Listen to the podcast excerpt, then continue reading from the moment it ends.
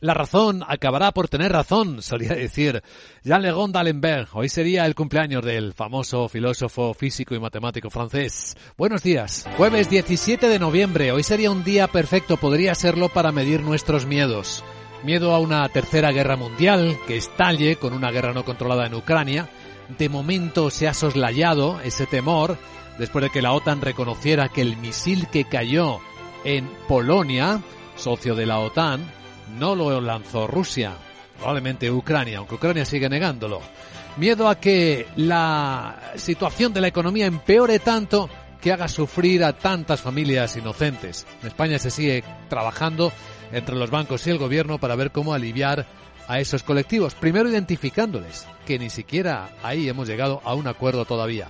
Miedos como los que expresaba anoche en la entrevista ante la CNBC el vicepresidente del Banco Central Europeo, Luis de Guindos, hablando del sistema financiero.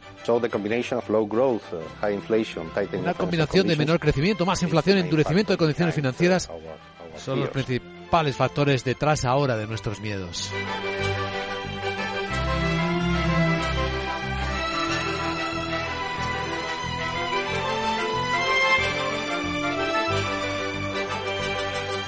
El miedo sigue patente en el mundo cripto. Hasta tres empresas más después de FTX, lo estamos contando esta mañana en Capital Radio, están teniendo problemas. Algunas suspenden la retirada de efectivo, otras devalúan sus posiciones, como ha hecho Temasek en Asia, las que tenían FTX más de 275 millones, y la cotización de las criptos no se recupera.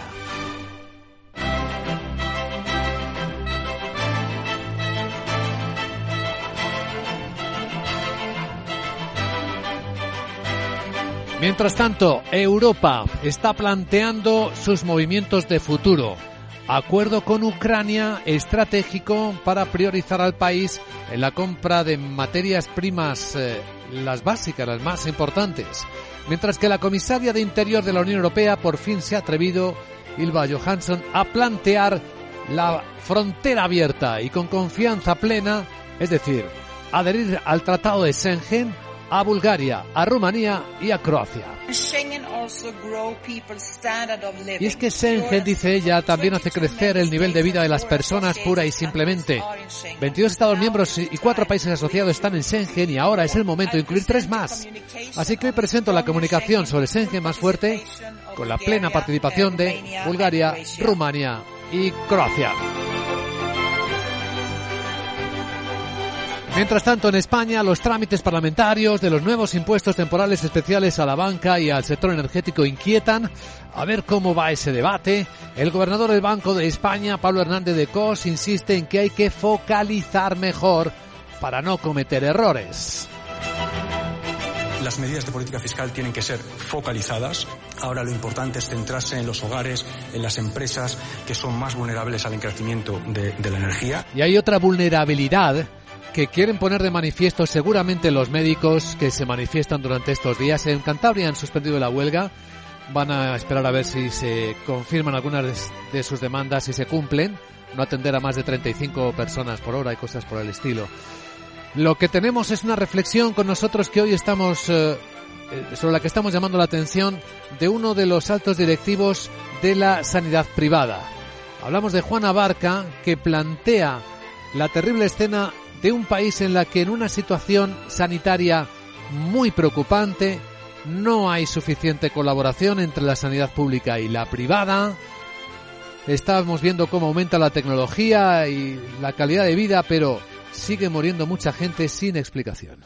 Y estamos viendo cómo hay un enfrentamiento en base a la sanidad política en todos los sitios, con la única, con la única finalidad de mantener un sistema que se está desmoronando. Y es lo que hay. Se está, el sistema se está desmoronando y todas las huelgas estamos viendo por un lado y por otro. Si no digo que no, esté, no, se haya gestionado bien el, problema que ha pasado ahora en Madrid o que está pasando en otros sitios, seguro que se podría. Pero el problema es que el, el marco no da más de sí. Entonces estamos manteniendo un sistema que claramente está sirviendo para que la gente se muera y no sepamos por qué.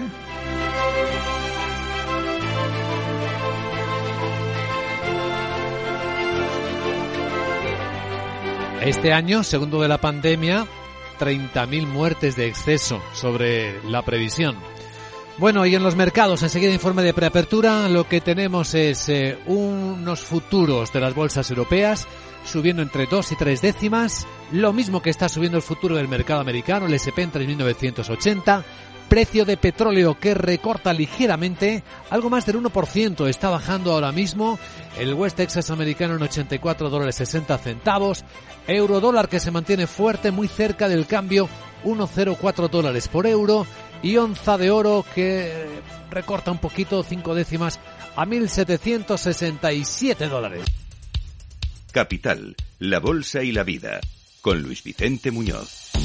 Bien, vamos a tomar la temperatura de los mercados europeos. Falta una hora y cuarta para que abran las bolsas y tenemos aparente tranquilidad, cierta suave tendencia de subida según las pantallas de CMC Markets, donde vemos que hasta la volatilidad se va conteniendo un poquito. Está rozando los 25 puntos. Este es un nivel de cierto equilibrio entre la ambición, las ganas por sacarle dinero al mercado y el miedo.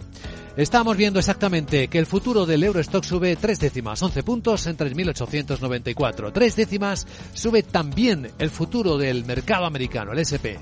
14 puntos arriba en los 3.982, muy cerca ahí de los 4.000 que tocara ayer. Sandra Torrecillas, buenos días. Buenos días, hoy con la mirada puesta en la inflación de la zona euro del mes de octubre que podría subir hasta el 10,7% si se confirman los datos adelantados. Atentos también a los resultados y al plan fiscal que va a presentar el ministro de Economía británico Jeremy Hunt.